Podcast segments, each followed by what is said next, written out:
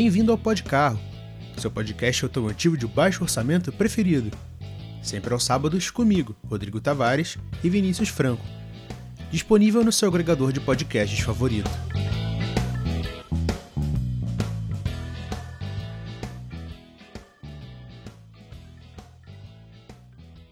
Olá e seja bem-vindo ao Podcarro. Eu sou o Rodrigo e nesse programa a gente vai trazer de volta a nossa querida e amada mesa redonda para tratar dos. Nossa, já comecei derrapando. Mas Acontece. acontece. Não vou nem me dar o trabalho de editar essa parte, porque, né, se vocês estão aqui é porque vocês gostam do nosso trabalho. Mas a gente vai tratar dos temas que têm acontecido nas últimas semanas. Embora a gente ainda esteja falando de uma época de pandemia, né? Mas mesmo assim, o mundo automotivo não pode parar e a gente precisa criar conteúdo para manter você em casa e a gente também para não ficar maluco. Então, sem mais delongas, vamos introduzir os nossos debatedores de hoje. Vindo da melhor região do Rio de Janeiro, na opinião dele, o único mês que tem, se possível, e o responsável pela primeira afiliada do Podcarro no Rio de Janeiro, Maurício Campelo. E talvez o único mês que tem se respeitando as ordens de isolamento social. O brabo É aí, ó. importante frisar essa parte aí, né? Porque, né, galera, é pra você ficar em casa. Eu tô falando sério agora. A coisa tá feia e não adianta o. Isso vai o- piorar. É, ainda vai piorar. É sério, galera. Fique em casa se você puder. Se tiver que ir na rua, também use o bom senso. A gente sabe que você que tá ouvindo a gente tem isso de sobra, mas não custa nada lembrar. E também, aproveitando o gancho aqui do bom senso e da falta de bom senso, vamos introduzir o nosso segundo debatedor, também do Rio de Janeiro, o nosso inoxidável Pedro Henrique, o Brabo. É, olá, você é sintonizado no Podcarro. Eu, propriamente dito, me chamo Pedro Henrique, mais conhecido como o Brabo, e hoje iremos debater sobre assuntos bem interessantes aí, né? A gente, em plena pandemia, tirando água de pedra para trazer entretenimento aqui para você, nosso ouvinte. E é isso aí, cara. Hoje, hoje o programa tá ótimo, tá? Brabo demais. É esse o tipo de atitude que a gente gosta aqui dentro. Então, gente, sem mais delongas, vamos direto aos assuntos da semana. Primeira coisa que eu quero dizer é que nessa pauta, produzido também pelo nosso excelentíssimo Maurício, o primeiro assunto é um assunto que eu queria resolver já tem um tempo, que é o novo 911. Por que, que eu tô dizendo isso? O último 911, que se eu não me engano era o modelo 991, tinha um Exato. problema, um problema muito sério, que é a confirmação do nosso querido Maurício, que é o seguinte, a traseira era muito feia. É isso. Não tenho o que acrescentar. É uma opinião um tanto polêmica, eu sei, mas assim, não dá. Não dá. A Porsche foi muito infeliz naquele desenho e eu duvido que alguém mude minha opinião. Porém, a gente está tendo notícia de que o novo 911, especificamente na versão Turbo S, está com a corda toda. E eu, não, eu digo isso sem o menor exagero, porque estamos falando de 81,6 kgfm metro de torque. E eu acho que isso aí é muita coisa. Ainda mais falando de 650 cavalos, né? Que é 70 cavalos a mais que a geração antiga. Então o bicho tá solto. E aí, galera, vocês têm alguma opinião sobre? Cara, esse 911, o novo, né? Simplesmente perfeito, cara. É a combinação de do útil ao agradável. E agora tá vindo muito, muito mais forte mesmo, né? Tipo, teve um upgrade, assim, considerável da última geração. Claro que a última geração também não deixou a desejar. E, cara, esse negócio da traseira, assim, realmente vai de gosto, assim. Pra mim, até que foi razoável, sabe? Não é aquele negócio tipo, nossa, horrível. Mas também não é aquele negócio, nossa, lindo. Razoável, tranquilo. E tanto de torque que essa geração tá vendo, cara, um absurdo. Então posso começar o meu monólogo 911? Claro, Fica à vontade. agora é a sua vez de brilhar, meu amigo. Olha só, esse carro é o melhor esportivo que você pode comprar abaixo do GT, do GT da Porsche, que ainda não foram lançados da geração 992. Porque são 650 cavalos e 81 kg de torque. Eu não consigo mensurar 81 kg de torque. Porque meu carro não tem, não tem nem 10. Imagina 81. É um número impossível. É igual, sei lá, ganhar 5 milhões de reais. Eu não, consigo mensurar isso. 0 a 100 em 2,7 segundos. É muito rápido. 0 a 200 em 8,9. O que dá pra tu fazer em 10 segundos? Você chega a mais de 200 num, num Turbo S. Isso é fato. 10 segundos tu, tu não consegue, acho que nem começar a fritar um ovo nessa velocidade. Sim, E literalmente. 10 segundos é tipo. É um curto período, né?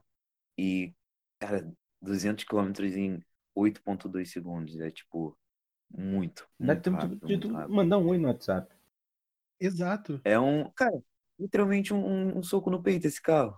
É você colar no banco enquanto, enquanto acelera. Imagina o controle de largada desse carro.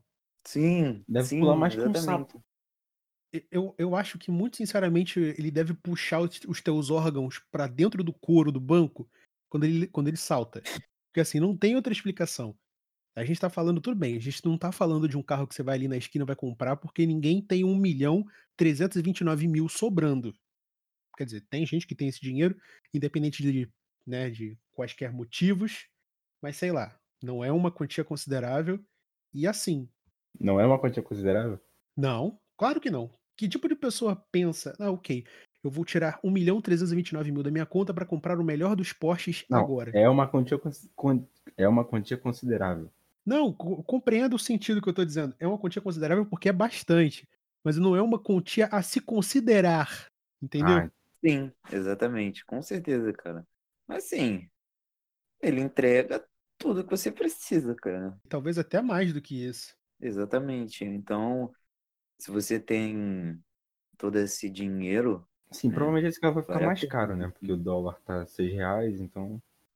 Exatamente. Ah, então, Mas assim, seria o, o Turbo S o melhor super carro para você usar no dia a dia? Eu lembro que alguém falou Sim, isso olha- alguma vez, eu não lembro onde, eu- onde eu li ou ouvi isso, mas alguém falou isso. pra mim, isso tem cara de, de Top Gear, mas assim, eu não, não discordo. Parece muito coisa de Top Gear, tipo assim, não, esse aqui é o super carro, assim, vai ser seu dele, cara. Ele é ótimo, perfeito, tudo mais, passa batida. E é, assim, não, Eu acho. Não, pode falar aí, Brabo. não é, não é que você passe batido com um Porsche, né? Mas, assim, é muito mais discreto comparado com os outros supercarros que tem no mercado atual, cara. Mas, assim, você Não, com destrói certeza. qualquer outro. Com esses números você. sim, É, isso eu tenho que admitir. Eu acho que, por exemplo, vamos supor, sei lá, que você não é um maluco com crise de meia-idade que vai comprar o 911 Turbo S conversível. Mas pra isso tem o carreira. Ok. Os caras compram carreira. É, e, e, e pra garotão tem o Boxster. exatamente. Então, eu penso o seguinte: se o cara vai comprar um coupé que tem que ter um, um quê de descrição, mas ao mesmo tempo o cara não vai passar despercebido que é um Porsche, esse, inclusive, excelente ponto esse que o Brabo levantou, eu ainda acho que, em- quer dizer, opinião minha, né?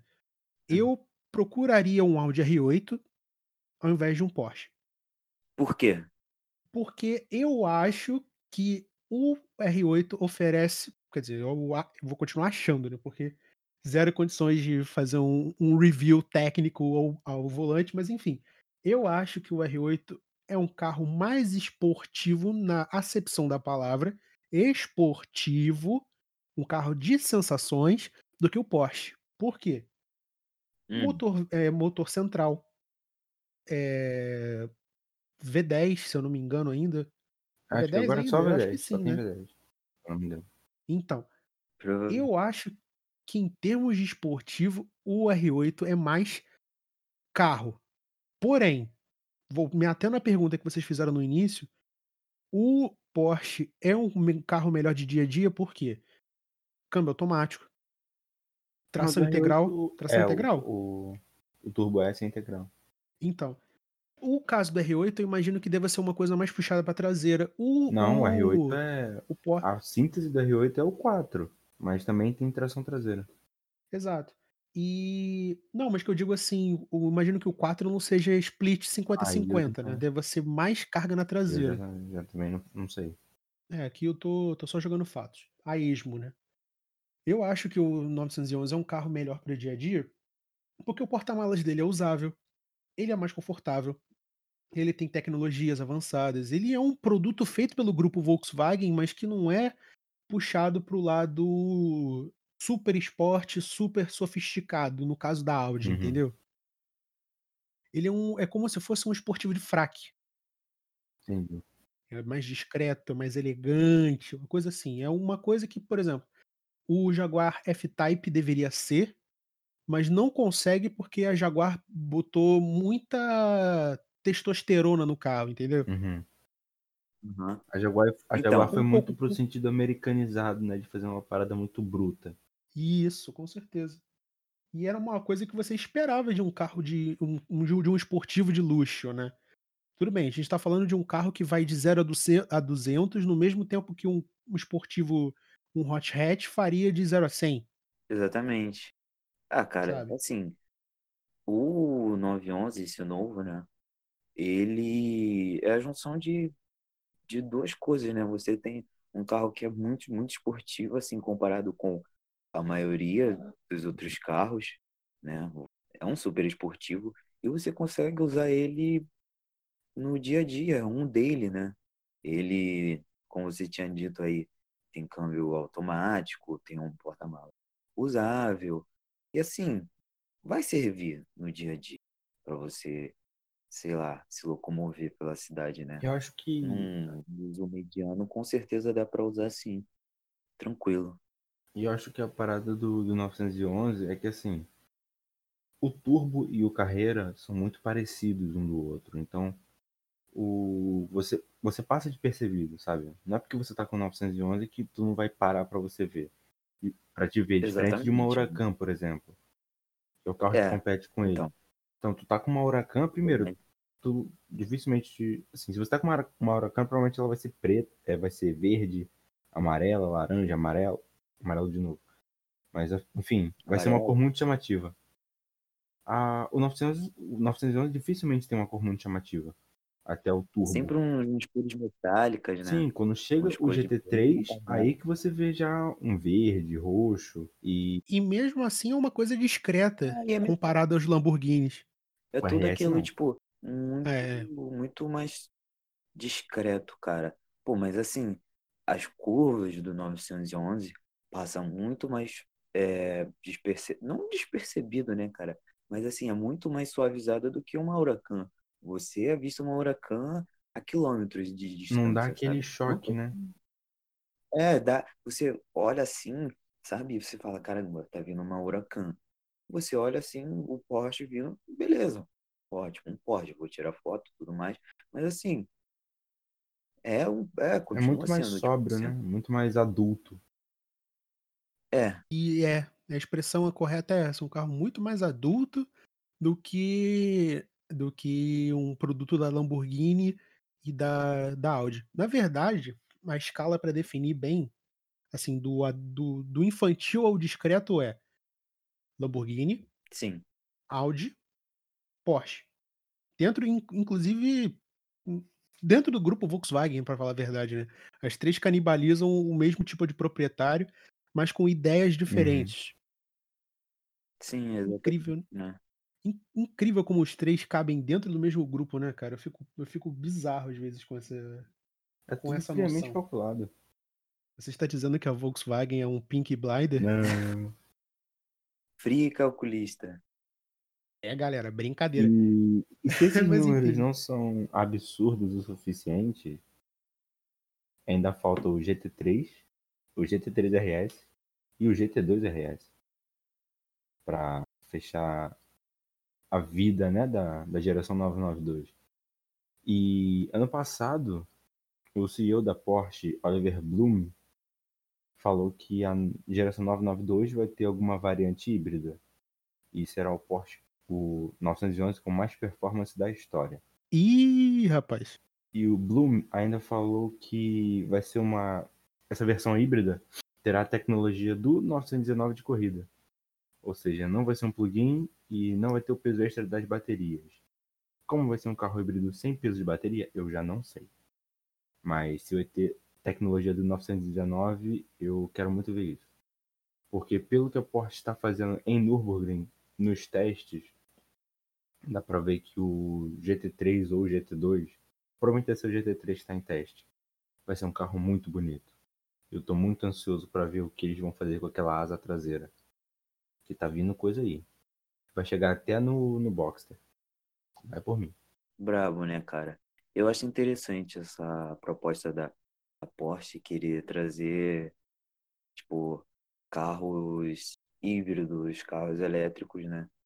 Eu, eu acho interessante todo, todo esse negócio de carro elétrico e tudo mais. E esse negócio de não ter a peso extra é bastante curioso, né?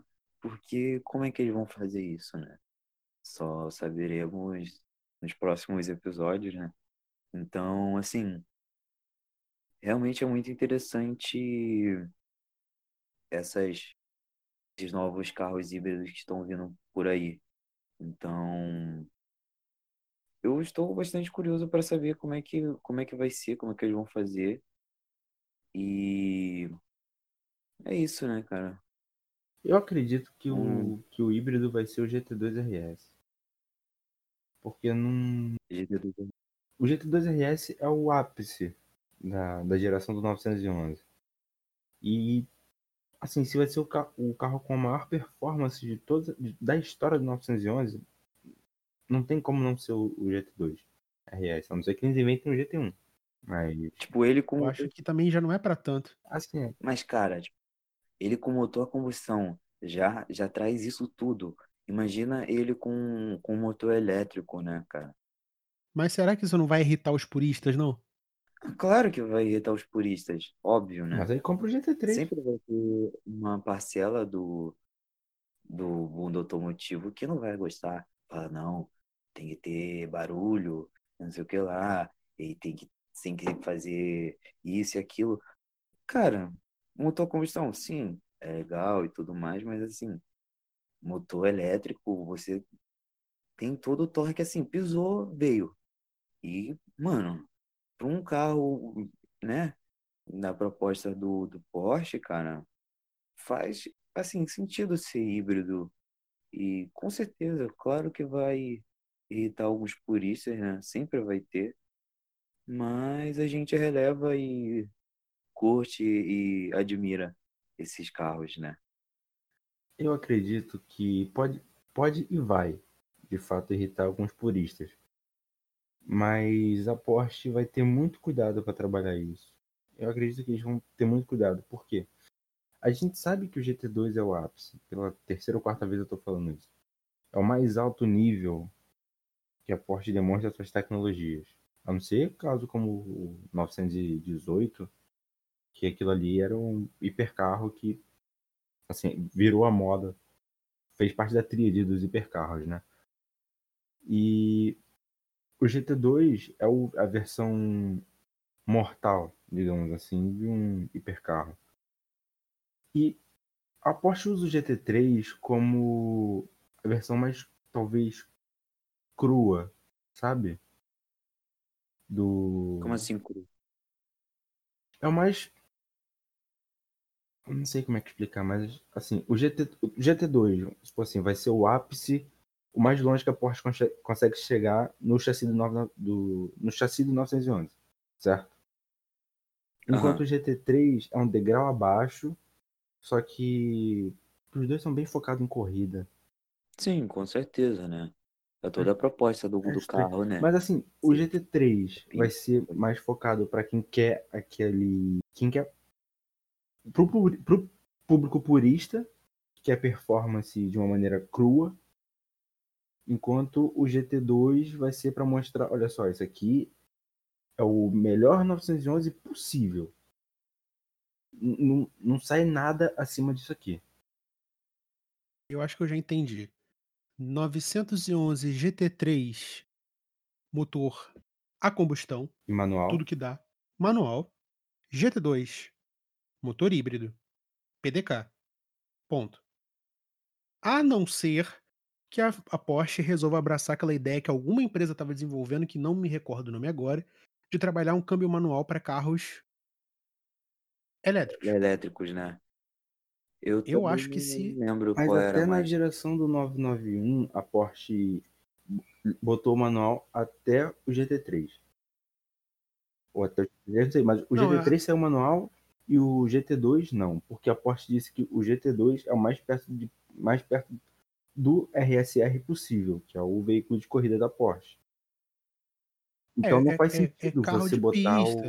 o, o câmbio sentido. manual, porque se você compra um GT2 é porque você quer ver a tempo. É verdade. Então por isso Sim. que o GT2 vai Mas, ter assim, o Esse negócio de, de câmbio manual em carro elétrico não era só uma simulação que seria um câmbio manual de tipo, o carro tem aquele negócio de aquela, aquele delay de passar marcha que não está Tipo- marcha.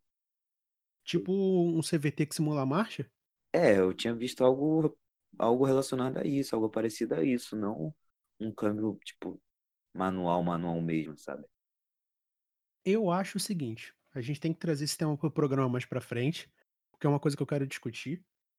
Porque é uma tecnologia muito interessante. E se for para frente mesmo, de repente isso pode dar uma salvada aí na galera entusiasta que no futuro pode querer ter um carro elétrico, um carro híbrido e não precisa ficar preso num CVT, que é a coisa mais chechelenta existente na- na- na- no planeta Terra. Sim.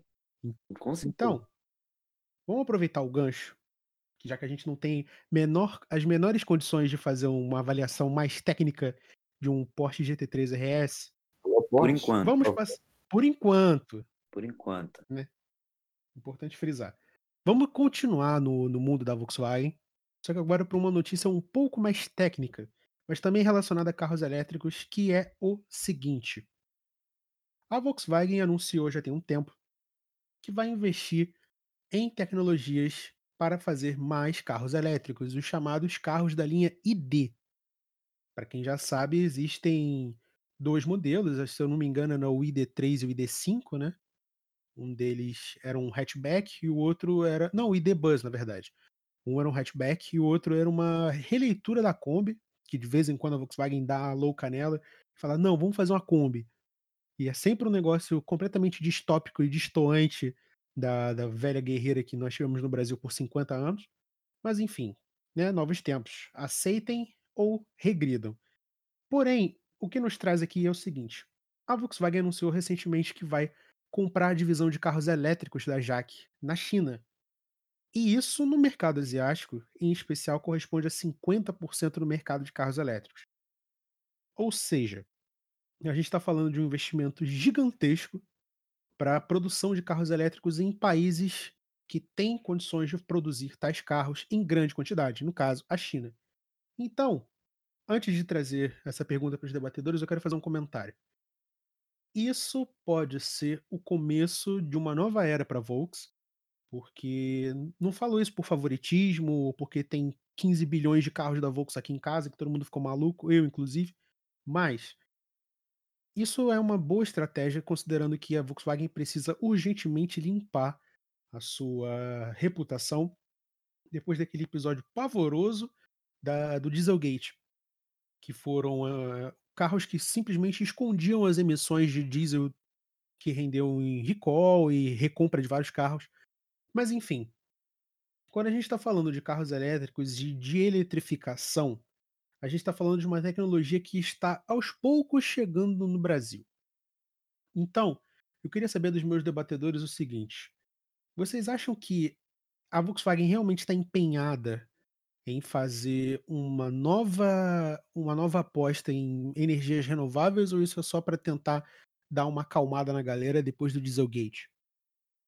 Eu acho que seja uma nova aposta, cara, porque assim, é uma tecnologia nova, é algo que ainda não é tão aceito assim no mundo automotivo e assim, não é tão tão conhecido na no no consumidor mediano, sabe? Então, assim, Volkswagen aqui no Brasil, né, tem todo um negócio, tem um nome, tudo mais. Então, se esse negócio vingar lá fora e vier para cá, de primeira eu acho que, assim, não vai ser aquele negócio de, ah, vamos consumir isso aqui, mas, assim, com certeza vai ganhar o, o público é, consumidor médio e talvez vingue aqui também, cara, quem sabe. Se chegar aqui, né, é algo que, que consiga tipo, trazer outras marcas com outros carros elétricos até conseguir mais suporte, né, para para quem tem aqui já e para quem pretende ter. Então, assim, na minha opinião, no meu ponto de vista, acho que seja uma nova proposta, uma nova um novo jeito de, sabe, daquela mexida no, mercado automotivo. Eu acho que a Volkswagen é, aproveitou o momento, assim, com a reputação manchada por causa do Dieselgate, eles preferiram olhar para o futuro e viram que o futuro são, são carros elétricos e híbridos. Vai demorar muito ainda para você ter uma tecnologia barata e efetivamente verde, sabe? Que não agrida o meio ambiente de forma alguma. Vai demorar bastante tempo, mas o empenho da Volkswagen mostra que eles estão pelo menos correndo atrás, sabe? Querendo partir na frente nessa corrida. E tem uma coisa muito interessante que eu até comentei mais cedo com o Rodrigo, que a gente estava comentando sobre o Porsche Taycan que não parece ter sido um grande sucesso, como a Porsche esperava e tal. Mas o, o Taycan é, na verdade, uma resposta para a Tesla, para mostrar para a Tesla que eles não, não vão reinar nesse mercado. E o Taycan, de fato, é um grande laboratório da, da Volkswagen. Porque a tecnologia que está no Taycan, com certeza, um dia vai chegar nos carros mais comuns da Volkswagen, como o próprio Golf GTE, ou até mesmo os ID da vida. Então, aos poucos a Volkswagen vai aprendendo a mexer nessa tecnologia, vai, assim, vai tentando repetir o sucesso do Prius, porque o Prius não virou um sucesso nos Estados Unidos e especialmente nos Estados Unidos do dia para noite, sabe? Foi um foi muito trabalho de imagem, foi muito trabalho de tecnologia, investindo sempre na, na questão de ser um carro verde, um, um carro com bom, boa autonomia. E a Volkswagen acho que quer repetir o sucesso do Prius. Só que o maior, eu acho que o grande desafio da Volkswagen seria levar esse sucesso para os outros países, coisa que eu não vejo a Toyota conseguindo fazer muito bem. Talvez porque eu acho que a Toyota devia lutar muito pelo, pela popularização dos híbridos no Brasil, o que o, o Corolla é um grande, talvez um grande exemplo disso, uma grande tentativa da Toyota de fazer isso, mas eu acho que eles devessem brigar por incentivos fiscais e, assim, talvez o, o a versão híbrida do Corolla fosse mais barata, sabe? Porque ao longo prazo, claro, acaba sendo a versão mais cara, mas quanto de manutenção das baterias, etc. Mas eu acho que a Toyota poderia ter lutado mais para conseguir um espaço grande no mercado brasileiro, no mercado de híbrido. E eu acho que a Volkswagen vai um dia, ou então logo menos, caminhar para conseguir esse espaço. Ou então ter o nome da Volkswagen aliado à Toyota, por exemplo, pode trazer muitos ganhos para o mercado de carros de novas tecnologias aqui no Brasil. Assim, eu, eu viajei um pouco, mas é para mostrar que aos pouquinhos, sabe? Indo na China comprar a, a parte elétrica da JAC mostra que estão indo atrás de quem tem o conhecimento, de quem está trabalhando pesado nisso, para baratear e popularizar as tecnologias. E claro, é muito para limpar a imagem, porque se, se não tivesse o Dieselgate, eles não iam estar tá fazendo esse investimento.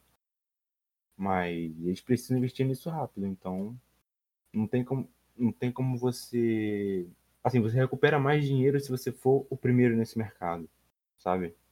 Sim. Pode crer. Mas assim, cara, com mais marcas, né? Além da Jaque tendo. A Jaque já tem a tecnologia, certo? Aí a gente tem aí a Toyota, tem a Porsche, a Tesla, né? Todas essas marcas e entre outras, fazendo carros elétricos, aumentando, né, essa, essa de, Oferta, né? demanda, essa oferta, né, no caso, cara, vai, vai evoluir, vai chegar num ponto, claro que vai demorar anos, ou, é, claro que vai demorar anos, mas assim, vai chegar num ponto que a tecnologia vai estar, tipo, é, boa sim e não vai estar dando tanto. Eu esqueci o termo agora, mas é. Não desgastando. Impedimento.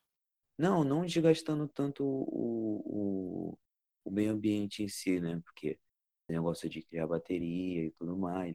Vai baratear mais a manutenção, vai, sabe, vai movimentar o, o mercado automotivo em si. Mas assim, alguém tem que dar essa iniciativa, né? Alguém tem que começar. Então, eu acho que a Volks quer fazer mais ou menos isso. Eu, assim, ó, estão fazendo isso, vamos, quem sabe, tentar. Aí vai evoluindo, cara. Vai, vai chegar no ponto que vai estar tá algo assim, custo-benefício e assim, ecológico, consciente e tudo mais. Claro que vai ter gente que não, não vai querer, não vai gostar. E isso aí é normal. Qualquer coisa, é assim, gente que gosta, gente que não gosta e a vida segue. Mas assim, acho interessante a proposta e acho que vai vingar.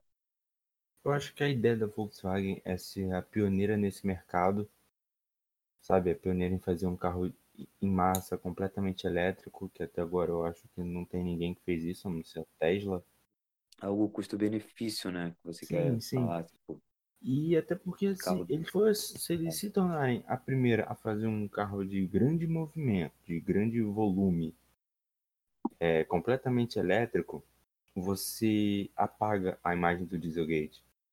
Não, não- você não demora dois anos para limpar, não. Toda vez que houver algum escândalo, alguém sempre vai lembrar do Dieselgate. Demora gerações para uma, uma mancha gigantesca como essa se, se dissipar. Mas quando você. Se você for a primeira empresa a, a mostrar que você conseguiu superar isso, sabe? Vai ser esquecido muito mais rápido. Sim, sim, com certeza. Concordo com, com esse seu argumento e, cara, complicado, né? Mas, mas é isso. Eu, eu tô apostando nessa proposta da, da Volks, cara. E assim, é gigante, né? Pode fazer testes e testes com outras marcas aí e tudo mais. Eles podem então, apostar, né? ela Compra e- própria pode evoluir essa, essa tecnologia e tipo, chega com, sabe, produto novo, algo mais assim, bem trabalhado.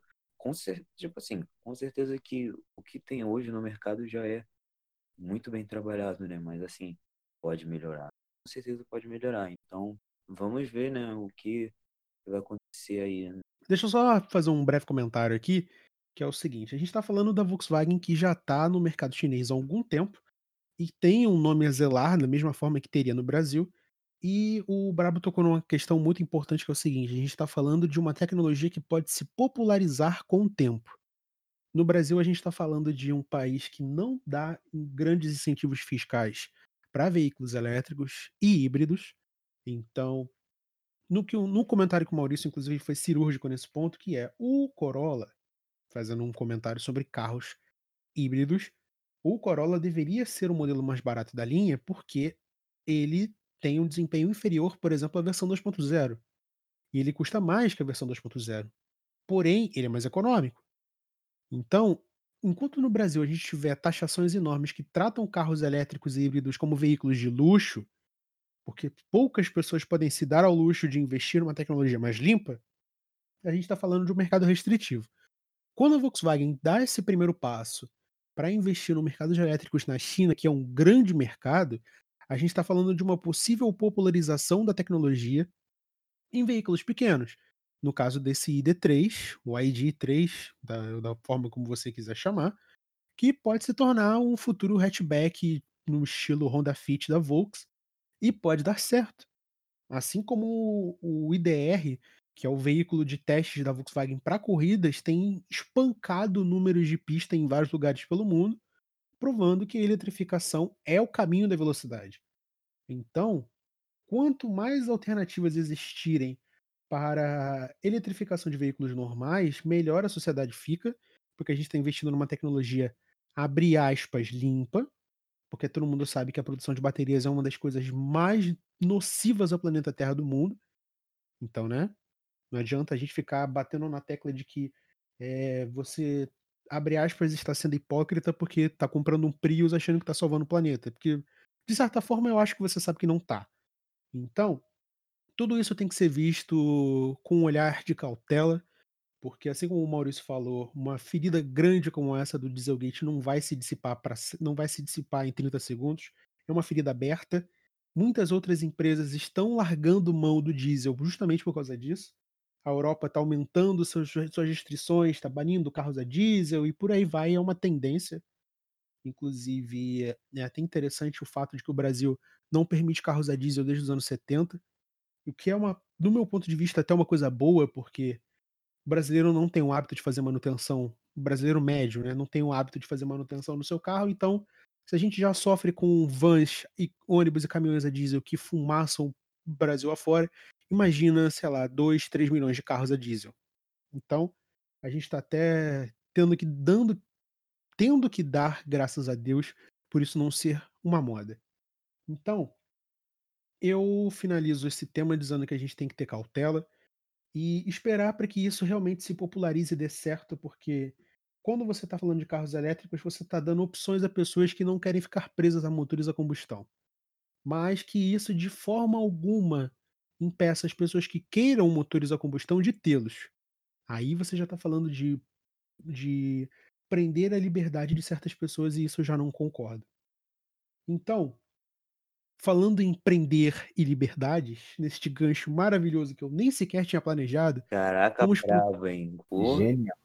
Vamos, vamos pro, pro tema da, do programa, que é o, um tema polêmico. Tá o cara, quando, quando vira comunicador de fato, ele, ele vai montando as coisas na cabeça dele que Não, aí quando chega no final, nessa, é exatamente o que ele queria. Nessa, nessa transição que você fez, cara. Até, até Nossa, do, do 911 para essa.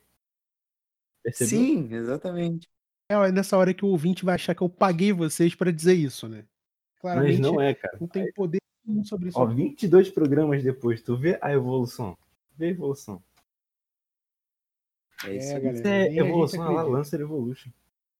E agora vamos de repórter pó de carro. É uma notícia aqui fresquinha, uma coisa que a gente não costuma fazer, que é dar notícias tiradas do forno no mesmo dia da gravação, ou seja, Sim. a gente está melhorando um pouquinho, que é o seguinte: se você não vive debaixo de uma pedra e tem um WhatsApp, e tem internet, e tem televisão, ou qualquer contato com o mundo exterior do lado de fora do seu quarto, hoje, no dia.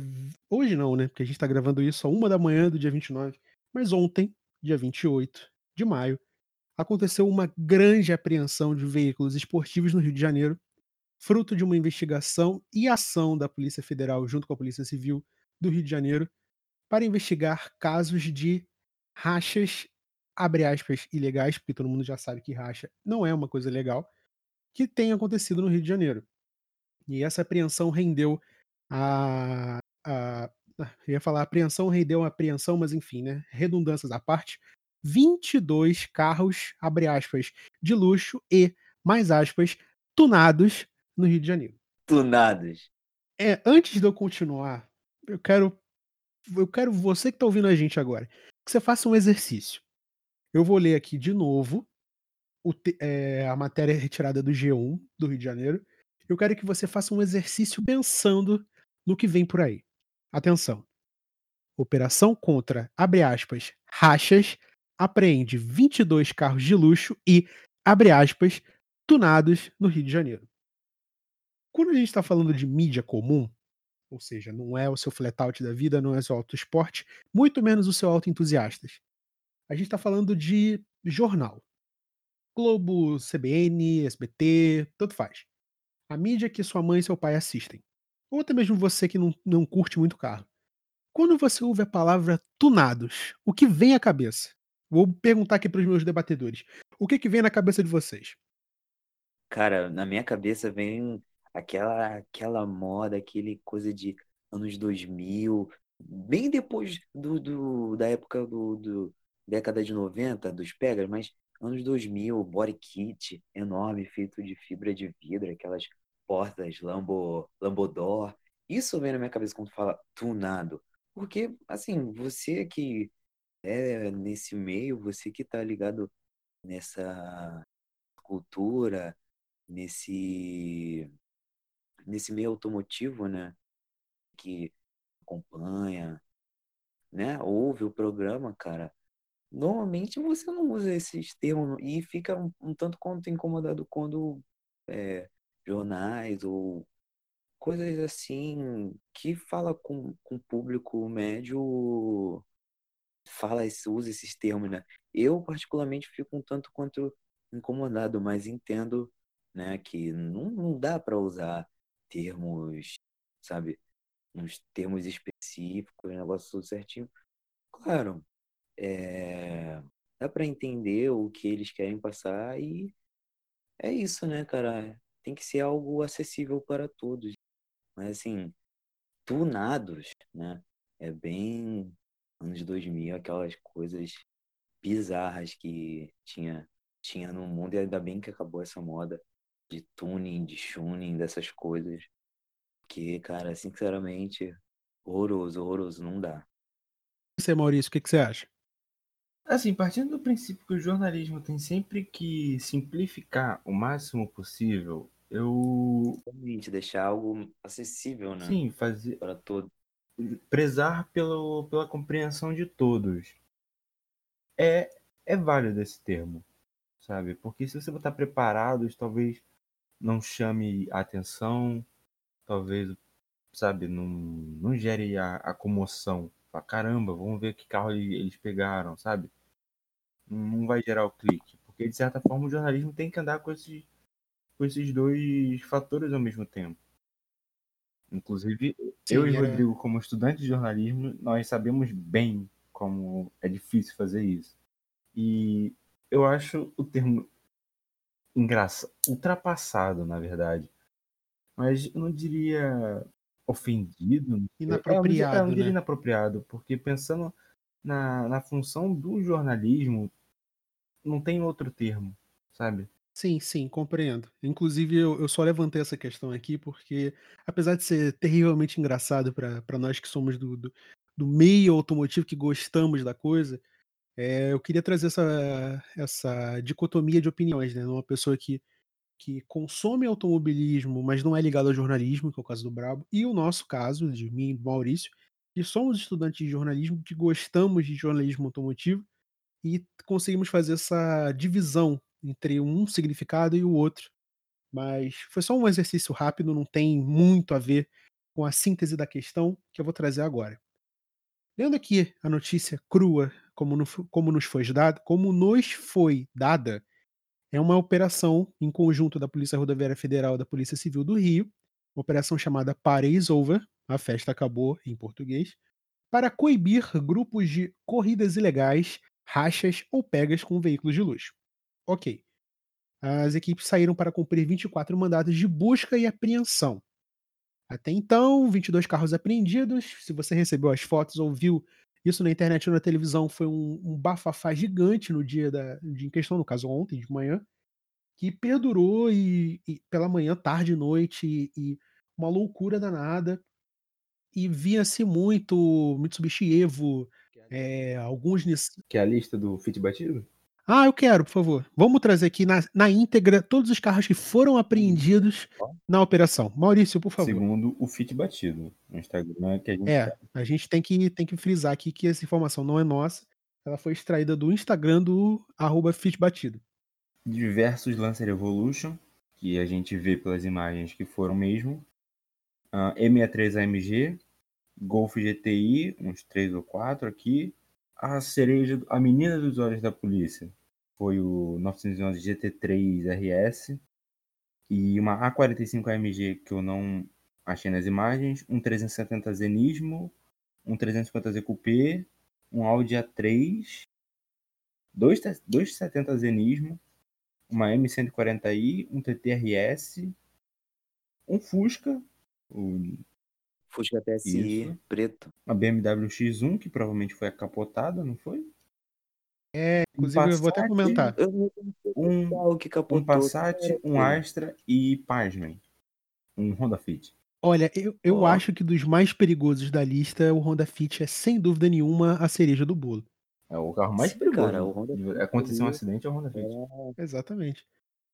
E Aquilo dali era o imã, o imã do, do acidente, cara. Aquilo dali é, é o que, que trouxe a periculosidade dos rachas de carros só, tunados um- só um- no Rio de Janeiro, na região serrana. só uma curiosidade. No domingo, o Fantástico exibiu uma, uma reportagem falando sobre rachas que aconteciam em Campo Grande. Inclusive, teve youtubers da, ali de Campo Grande que foram interrogados. de- só para esclarecer, Campo Grande e Mato Grosso do Sul. Exato. É, porque eu, eu- eu sou, eu, eu me vi obrigado a, a corrigir ele, porque eu falo de Campo Grande, mas Campo Grande no Rio de Janeiro, um bairro, né? Então, para os nossos ouvintes aí espalhados pelo Brasil afora, é Campo Grande, Mato Grosso. O único rachador de Campo Grande e Rio de Janeiro aqui é o Rodrigo e o seu golzinho Plus 1995. Amém.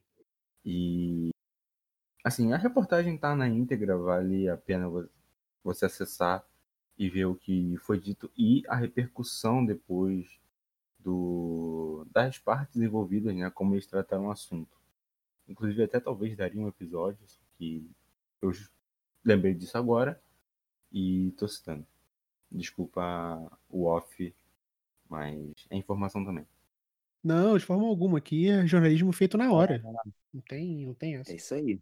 É, inclusive, a gente já falou disso aqui uma vez, de alguns veículos que foram apreendidos. Eu, se não me engano, em Curitiba. Eu não lembro eu, sinceramente, não me recordo. Eu tenho a memória de um peixe beta, então fica muito difícil de eu me lembrar. Mas, é, assim, a gente tem que levantar essa bandeira aqui o tempo todo.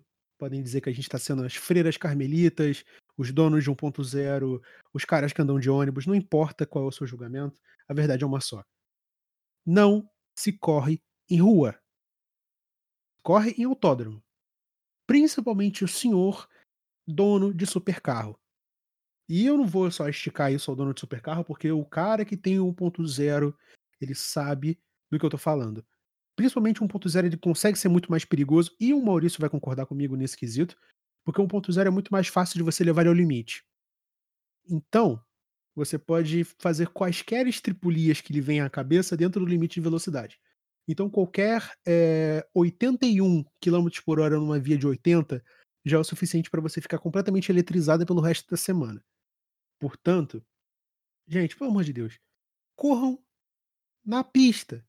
Ah, mas eu moro no Rio, não tem autódromo. Meu filho, você tem condições de pegar o seu carro.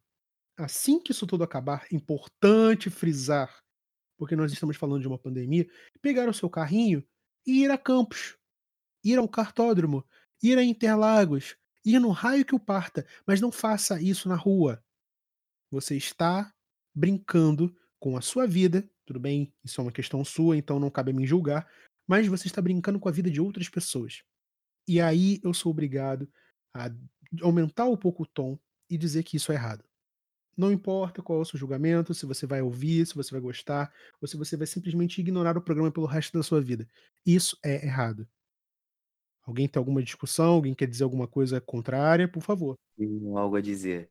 Cara, tipo, eles praticavam isso não, na luz do dia, passando por, pelos carros, assim. Tipo, tem família no, dos lados, sabe? Tem gente transitando, tem gente de, de bem, tem todo um, sabe? Tem pai de família, tem, tem gente que só quer ir para casa ou ir para algum lugar e eles lá, assim, na luz do dia, fazendo essas coisas, assim. E não é de hoje que isso vem acontecendo.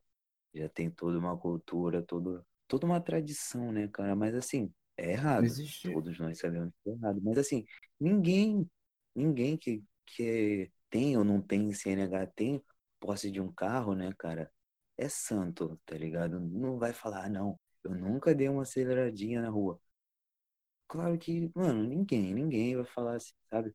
Mas assim, fazer isso na luz do dia já é tipo, é muito, muito errado. Mas assim, é... de noite é o que normalmente é o que mais acontece, né? Já é errado. De dia é pior ainda, tá ligado? Ainda mais em lugar movimentado, sabe? Por, se é você se acidentar, ok. Sua vida é contigo, você sua responsabilidade. Imagina você levando uma pessoa no passageiro, uma pessoa que, né, foi contigo e tudo mais, aí você acaba matando um inocente, matando pessoas na rua também. Cara, um, olha o problemão que você trazendo, tá ligado? Então, assim, conscientizar, né? A gente aqui no Rio de Janeiro é carente de, de autódromo e tudo mais, mas assim, tem cartódromo, tem o campus lá que o Rodrigo citou, tem Interlagos, não é tão perto assim do Rio de Janeiro, é horas e horas de viagem, mas assim, cara, dá pra, dá pra ir, dá pra curtir o dia, ou o final de semana, você se programar direitinho, vale a pena. Assim, já corri de kart e assim, cara, na pista, né? É muito mais gostoso, muito mais interessante você correr na pista, porque você corre mais livre, mais tranquilo, do que você fazer essas coisas na rua. Além de você, tipo, tá se arriscando, tem. Assim, tem todo o negócio de, pô, será que eu não vou bater e tudo mais? Assim, você bater na pista, cara, de boa. Tá lá, é contigo, entendeu? Exatamente. Assim, você fazer isso na rua é um puta de um problemão pra, pra todo mundo, entendeu? Então, evitar, evitar esse tipo de coisa. Inclusive, É deixa eu só, só te cortar aqui rapidinho. Eu tava até comentando isso com o Maurício antes do programa, que é o seguinte. É exatamente o que você acabou de comentar, Brabo. Nós não somos santos. Todo mundo que tem carro, todo mundo que já teve contato com carro, sabe que é instigante. Você diminuiu a marcha, você às vezes cortar um giro, é, fazer uma ultrapassagem na hora certa, entrar um pouco mais um pouco mais veloz numa curva, sentir. Ir mais rápido pra algum lugar é muito instigante, cara. Exato. Mas Mas assim, você tem que ter consciência no que você está fazendo. E, e outra coisa, eu vou até mais além. É, são pessoas assim que tomam essas atitudes que acabam manchando a imagem do entusiasta automotivo para outras pessoas. Como assim? É, vamos supor, é, vamos citar um exemplo genérico aqui. É, um proprietário de um dos carros de luxo é, fica postando racha na rodovia, é, coloca a vida de uma família em risco e posta vídeo na internet dizendo que ele é o bonzão porque ele ultrapassa todo mundo a 200 por hora e tira racha com moto. Ok. Aí o cara que tá querendo comprar um carro e não conhece o mundo automotivo, não tem contato com pessoas que estão dispostas a ensinar, não ouve um podcast, não vê um vídeo, quer aprender sobre carro, vê um negócio desses, vê o perigo. A pessoa ela pode se negar a querer conhecer mais sobre o mundo automotivo por causa de pessoas assim, entendeu? Pessoas com atitudes mesquinhas frente à vida ter de terceiros. É esse o ponto. São pessoas que não têm, eh, eu não vou dizer amor próprio, porque eu já estaria estourando a minha cota aqui de de opinião enquanto comunicador. Mas eu diria que são pessoas inconsequentes. Pessoas que pensam somente em si próprias e não pensam no bem da comunidade automotiva, sabe? Eh, a gente entende que a gente vive numa vive numa sociedade que é cada um por si, em 90% dos casos, mas por que você vai estragar uma coisa que é legal para todo mundo, quando você tem a oportunidade de não fazer? Sabe, minha questão é essa. Exa exatamente, cara. Mas assim, foi o que o Rodrigo disse. Esses caras têm dinheiro, têm condição, muita condição pra fazer isso no autódromo, mas quer fazer, tipo, isso na na rua. Ok. Acaba fazendo essas coisas, causa acidente e e mancha, né, toda essa essa cultura, todo esse mundo que que a gente vive, que a gente consome, né. E aí, tipo, aparece essa notícia na no jornal. Ah, que causou acidente, apreensão de um monte de carro que estava correndo na rua, botando a vida de, de gente inocente em risco. Aí a sua mãe ou seus parentes vê isso. Você, que, sei lá, dá seus aceleros de madrugada, é, numa rua deserta, ou enfim, faz coisas, mas assim, lugar com, com o mínimo de movimento possível. Aí a pessoa vê isso, já começa, tipo, ter um, sabe? Não, você não vai fazer isso, ou você que está ingressando quer, sei lá, tal, preparar alguma coisa, e aí você acaba tendo esse mal olhar, pessoas te julga ou não mancha, mancha a nossa a nossa reputação. Pessoas que são conscientes, não fazem esse tipo de coisa na rua, ainda mais de dia, lugar movimentado. Então, complicado. Esse tipo de pessoa que, que acaba manchando, né? O, o meio automotivo. Tipo, o pessoal que, assim, não tem tanta condição assim e, sei lá, brinca ou faz esse tipo de coisa, como eu tinha dito já, de madrugada ou enfim, não tem tanta condição assim. Acaba que, que né, fica com, com, com um mau olhar. Ele, esses caras têm dinheiro para comprar outros carros, não tem problema para eles. Mas o negócio é quem, sabe, teve que juntar e aí para aquele negócio, gasta anos num projeto e, sabe, fica com aquele, tipo, ó, oh, ele faz coisa legal, ou, sabe, mas às vezes nem faz. Monta um carro pra pista, tudo certinho e fica assim, tipo, não, ele, coisa ilegal, é um, um entre aspas, criminoso, sabe? Bota a vida de outras pessoas em risco. Então, e são egoístas, né? E você, Maurício, tem algum comentário? Para mim, o grande problema é quando você bota a vida de terceiros em risco, porque é nessa de você simplesmente cortar os carros pelo caminho, você pode perder o controle e acabar acertando uma família que está indo viajar, sabe? Não está indo, sei lá, visitar um parente. E você nunca sabe o que o carro da frente ou do lado vai fazer. Então, uma coisa que eu, eu comecei a perceber quando comecei a dirigir foi isso. A gente nunca sabe o que o, os carros à nossa volta vão fazer. E quando você para para pensar, começa a perceber o perigo que é isso, você você não pensa mais em acelerar. Sabe, essa, essa ideia de não, quando eu tirar minha carteira eu vou, vou acelerar, vou fazer, vou acontecer. Acho que é muito a ideia de quando você ainda não tem a carteira. Então você não dirige um carro de fato. Porque quando você dirige, você vê. Então, pelo menos, eu, assim que comecei a dirigir, eu, eu senti, eu consegui perceber o tamanho do, do perigo que eu podia gerar se eu fosse inconsequente, sabe? Eu não vou também aqui dizer que eu nunca passei do limite, eu nunca fiz estrepulia. Assim, não foi nesse nível. Mas eu também acabo tendo culpa no cartório, de certa forma. Mas, assim, quando, se eu puder evitar, eu não faço isso.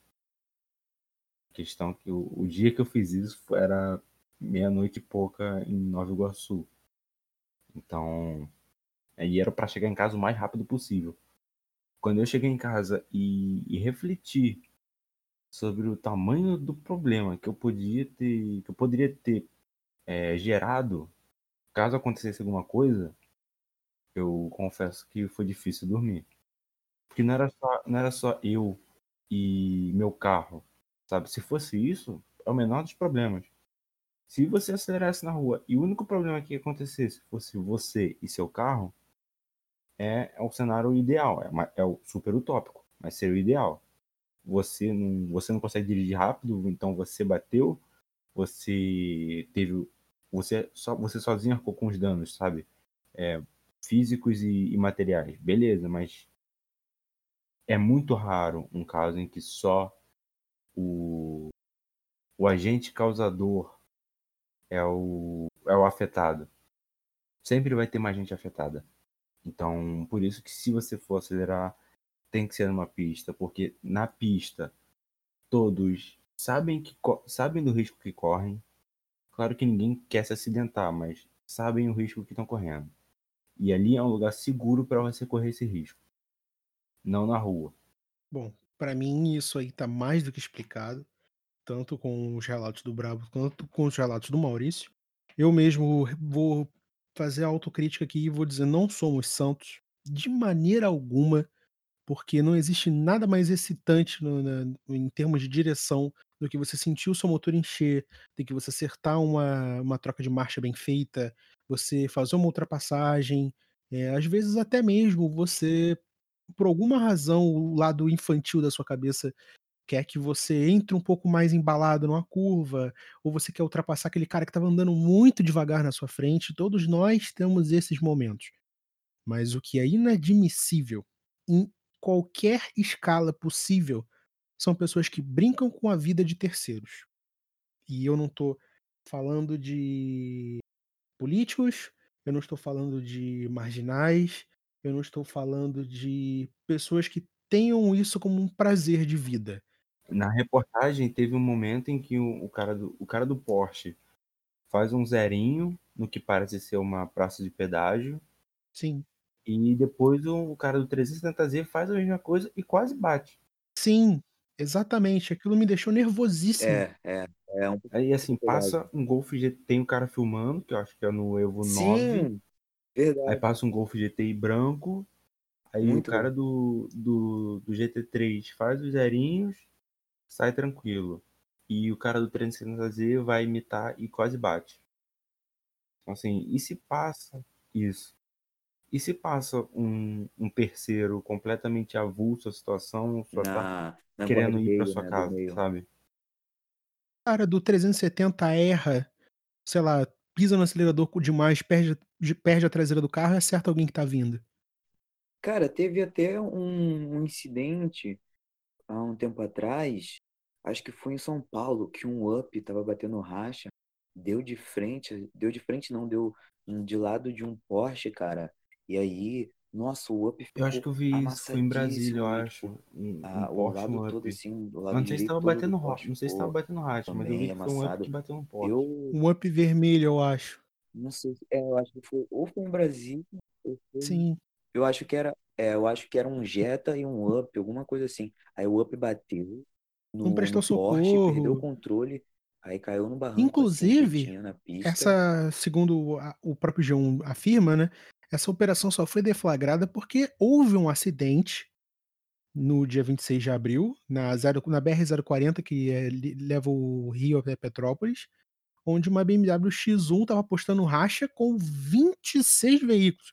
E aqui eu faço um, um adendo.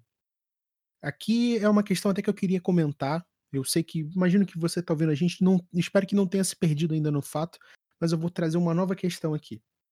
Quando o site fala em racha com 26 veículos, isso não é uma verdade completa. Porque o que, que acontece? Eu não vou citar nomes, porque muito provavelmente ou você já sabe do que se trata, e para preservar a, a, a vida, de, a informações de terceiros, eu vou evitar de comentar isso aqui, mas existem grupos que organizam passeios que envolvem supercarros, isso é notório no país todo, no mundo, mas assim, é, existem pessoas dentro do, mundo- do mundo dos supercarros que têm noção, que sabem o carro que tem, sabe? Que, por exemplo, o cara pode ter uma Ferrari, sei lá, uma 360 Modena. É, o cara sabe que ele tem uma Ferrari, ele provavelmente vai tratar aquele carro como deve ser tratado. Não vai é, aproveitar uma oportunidade de, sei lá, estar num trecho urbano e tentar fazer 160. A gente tem que ser muito criterioso nesse quesito. Mas, quando você se dá conta de uma manchete dessas que diz racha com 26 veículos, você tem que pensar: o que que levou a isso aqui? Eu não digo para você fazer que nem jornalismo profissional e destrinchar a matéria, porque isso a gente já faz por você. Mas é para você parar e pensar, sabe? O que que levou a isso? O incidente, segundo o site, foi causado por uma pessoa que estava sem habilitação. Ou seja, já começou errado. Como é que uma pessoa sem habilitação está guiando um carro numa rodovia federal, entendeu? E aparentemente participando de um evento onde existem rachas. sabe? É todo um contexto que cai naquela questão que eu comentei com o Brabo tem alguns minutos. É, são pessoas assim que destroem o movimento. Entendeu? Então a gente tem que ter muita cautela o tempo todo, analisar sempre os fatos, prestar atenção, não julgar um- uma parte pelo todo, entendeu? Não é pra você dizer que o cara que, sei lá, que tem um Gol Turbo, ele é um salafrário porque ele corre que nem o cara que tem um 911 Turbo S, entendeu? São casos e casos.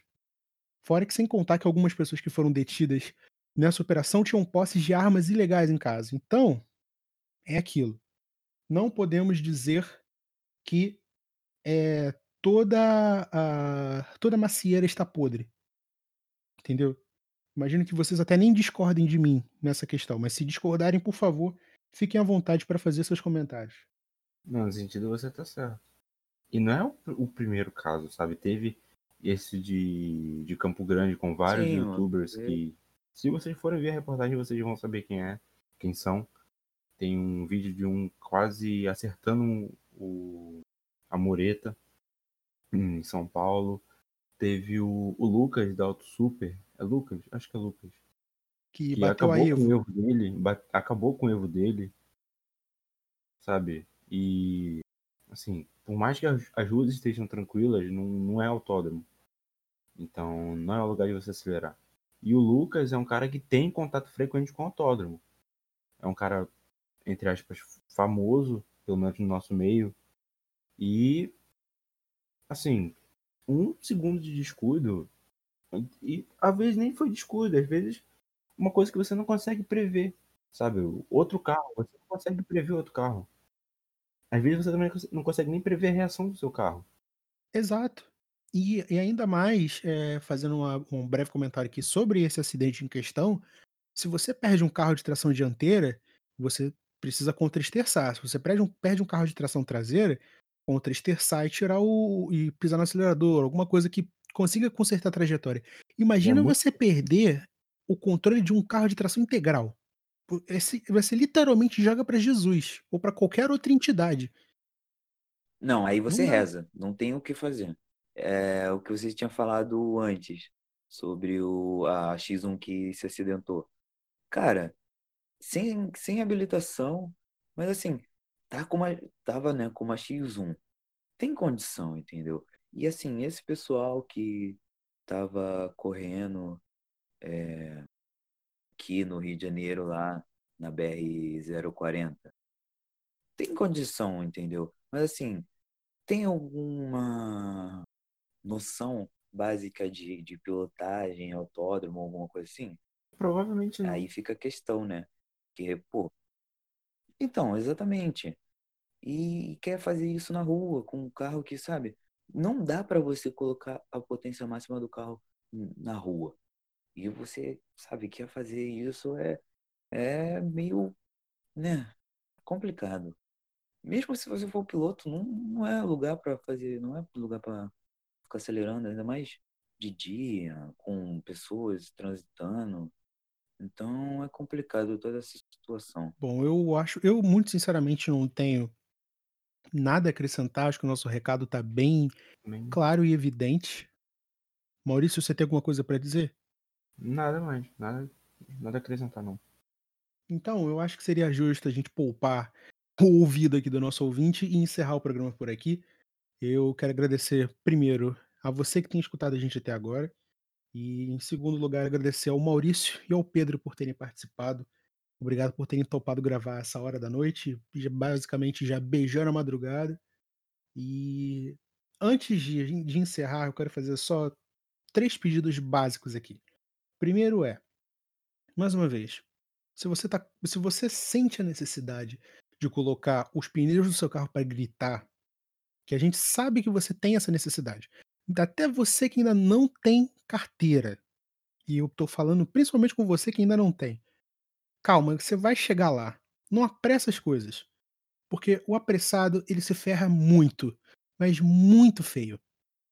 Tá aí o exemplo que não, que não deixa que não deixa que, que não deixa faltar informação que tipo todo mundo passa por esse momento. Carro é muito importante, mas você precisa saber dosar as coisas, porque assim como você é, é ansioso para chegar no carro, o carro não é uma coisa que você pode domar com ansiedade, porque você está pondo as mãos numa coisa muito perigosa. É uma questão de saber saber é, domar a fera. Não importa se o seu carro tem 49 ou 449 cavalos. É sempre perigoso. É isso.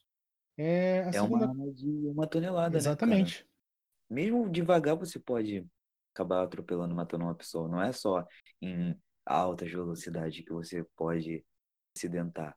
Até seguindo a, a velocidade da, da, da rua, da, da estrada, você, você pode perder o controle, o carro Ué, pode outro falhar alguma dia, coisa. outro dia mesmo, eu fui comprar, eu fui comprar água, fui no carro do meu pai e eu tava indo devagar porque eu tava com a água no porta-malas, né? Tava com um galão de água no porta-malas. E como o carro do meu pai tem gás, eu falei, eu vou devagar pra não não ficar balançando, não pegar na, no suporte e tal. Eu tava indo super devagar na rua. E eu passei por uma rua que tinha uma aglomeração de pessoas, o que é errado. E um monte, muita gente sem máscara e tal. E uma criança foi atravessar de um lado pra rua do outro.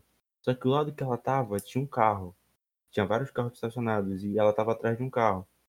Nisso que ela, nisso que ela vai atravessar para atravessar a rua, eu tava passando com o carro. Então, se a mãe dela, que tava do outro lado da rua, não gritasse, não visse, não, não me visse no carro e não gritasse, eu poderia ter atropelado a filha dela e eu tava muito devagar. Eu não tava nem a, a 20 por hora, sabe? Eu tava deixando só o carro ir no, no impulso, no embalo. E pode acontecer, é uma fração de segundo, cara. Sim, exatamente. E foi até importante o Maurício citar isso, porque é o seguinte: você a 10 por hora você pode causar um acidente. Carro não é brincadeira. Eu não tô falando isso para assustar você que tá ouvindo, mas é para você ter ciência. Porque uma pessoa que tem ciência do que faz, ela não comete erros crassos como esses. Principalmente de você guiar um carro sem habilitação numa via movimentada, com outros supercarros. Só colocando os pingos finais nos is. Segundo, segunda coisa. Pandemia, galera. Não pre- preciso repetir, falei isso inúmeras vezes, mas é de novo. Usem máscara. Se for sair, usem máscara, lavem as mãos, cuidem da saúde de quem vocês gostam. Porque com vocês vivos a gente tem audiência e a gente consegue fazer mais e mais programas. É Dito isto, importante pela cultura automotiva também. exatamente. Vocês precisam estar vivos para comprar os carros que a gente vai comprar depois de vocês. Né? Importante frisar. E agora o terceiro motivo, porém não menos importante, siga a gente nas redes sociais, no arroba podcarro, tanto no Twitter quanto no Instagram. Você pode seguir a mim, Rodrigo, no arroba THERTLima, também no Twitter e no Instagram. Maurício, a gente te encontra onde? É, Twitter arroba AcuraNSXR e Instagram é CampelaMCF. E o Brabo, a gente encontra você nas redes sociais por onde? O meu Twitter e o meu Instagram é CHOKXTO. E o meu recado final aqui é que, cara, ninguém. Assim, mesmo se você for piloto, você não acelera na rua, não, não faz merda, porque vai manchar a gente, a nossa cultura. Então, é o que a gente falou o programa todo. Então, é isso, cara. O recado foi dado hoje. E não deixem de escutar os, os próximos e os nossos programas aí. Tem muito assunto interessante, tem muita coisa boa aí. E tem episódios novos aí, ó. Muito, muito brabo mesmo, entendeu? Então, cara, não tem sair para sair de casa, pô, mercado tal, farmácia, coisa essencial. Fica em casa, ouve pó de carro, lê revista automotiva antiga, que tem vários PDF aí na internet, é você procurar. Sabe, tem, tem coisa para fazer em casa. Espera as coisas passarem, vai no, no encontrinho aí e tal, aquelas coisas, né? Quem tá ligado, tá ligado aí na, na cultura, então, né? É isso. Isso aí, galera. Muito obrigado a você que ouviu a gente até aqui. E até a próxima. Valeu, tchau, tchau.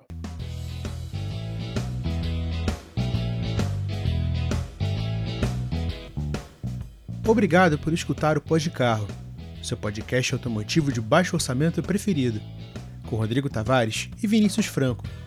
Disponível no seu agregador de podcasts favorito.